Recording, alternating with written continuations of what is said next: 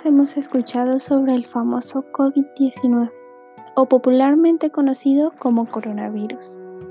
¿Pero qué es exactamente? Pues según lo expuesto por la Organización Mundial de la Salud, los coronavirus son una extensa familia de virus que pueden causar enfermedades tanto en animales como en humanos. En los humanos se sabe que varios coronavirus causan infecciones respiratorias que pueden ir desde un resfriado común hasta enfermedades graves, como lo son el síndrome respiratorio de Oriente Medio y el síndrome respiratorio agudo grave. El coronavirus se ha descubierto más recientemente y produce una enfermedad infecciosa. Estos eran desconocidos antes de que estallara el brote en Wuhan, China en diciembre del 2019. La OMS está colaborando estrechamente con expertos mundiales, gobiernos y asociados con el fin de ampliar rápidamente los conocimientos científicos sobre este nuevo virus, rastrear su propagación y virulencia, asimismo asesorar a los países para proteger la salud y prevenir la propagación del brote. Actualmente, la situación de salud pública por la que estamos atravesando ha obligado a diferentes personas a abrirse a la posibilidad de trabajar desde casa a través de plataformas colaborativas y software para reuniones en línea. Asimismo, ocurre con escuelas y universidades, las cuales han tenido que cerrar sus puertas para evitar el contagio de los alumnos. Por lo tanto, han tenido que recurrir a alternativas distintas a las clases presenciales, pues ahora las clases son desde casa. Se han tenido que conectar a redes online y fuentes virtuales para lograr las clases virtuales. Esta modalidad nueva de conocimiento virtual. Todo esto es posible gracias a los grandes avances de la tecnología. Actualmente se ha puesto al servicio de las autoridades y distintos organismos nuevas herramientas digitales para detectar, contener y buscar curas para la enfermedad, gracias al crecimiento exponencial de la conectividad y acceso a la información. Diferentes herramientas de vigilancia han sido desarrolladas, con las cuales se ha permitido predecir estadísticas y probabilidades de futuros sucesos referentes a la enfermedad y seguir el proceso del coronavirus en tiempo real.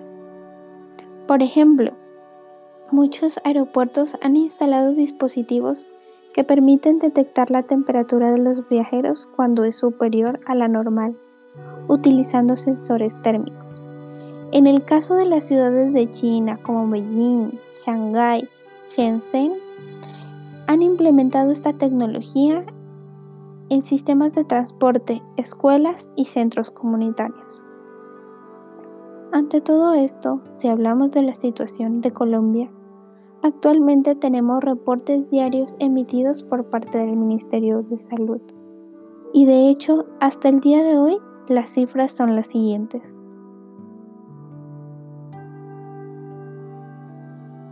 5.379 casos confirmados, 244 muertes, 1.133 recuperados.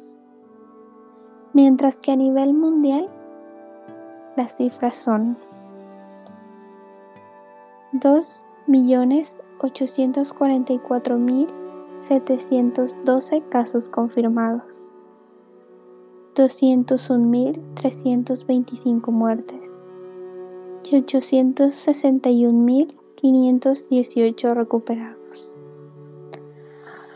Actualmente la población colombiana se encuentra en aislamiento obligatorio, como una de las medidas preventivas aplicadas por el gobierno para hacer frente al COVID-19 después de ser declarado como estado de emergencia por el presidente de la República, Iván Duque Márquez, el miércoles 18 de marzo del 2020 generando estrategias de control nacional de salud para buscar reducir el impacto de la mortalidad por COVID-19 y al mismo tiempo disminuir afecciones sociales que pueda generar la pandemia y modular los efectos en los servicios de salud de Colombia. De cierta manera, las medidas tomadas por el gobierno han ayudado a contener parcialmente la propagación del virus, evitando principalmente la saturación de los sistemas de salud colombianos. Hasta el momento, el aislamiento obligatorio será hasta el 11 de mayo, teniendo en cuenta que la población colombiana se está viendo bastante afectada económicamente debido al cierre del comercio. Esta situación nos ha enseñado a valorar muchas cosas que no son materiales, no son tangibles, pero es impresionante cómo podemos llegar a extrañar los momentos de risa con nuestros amigos. Ir a cine, pasear en el centro comercial. Actualmente estamos viviendo de recuerdos, anhelando salir, impacientes por encontrarnos con nuestros seres queridos. Son muchos los estudiantes que se han graduado virtualmente y no han recibido esa palmadita en la espalda de felicitaciones. A pesar de todo esto, quiero que tengamos en cuenta que la situación va a cambiar. No, no es permanente, nada es permanente. Va a pasar, todo va a pasar y nos acostumbraremos, porque tenemos que seguir a pesar de que en este momento el mundo se haya detenido.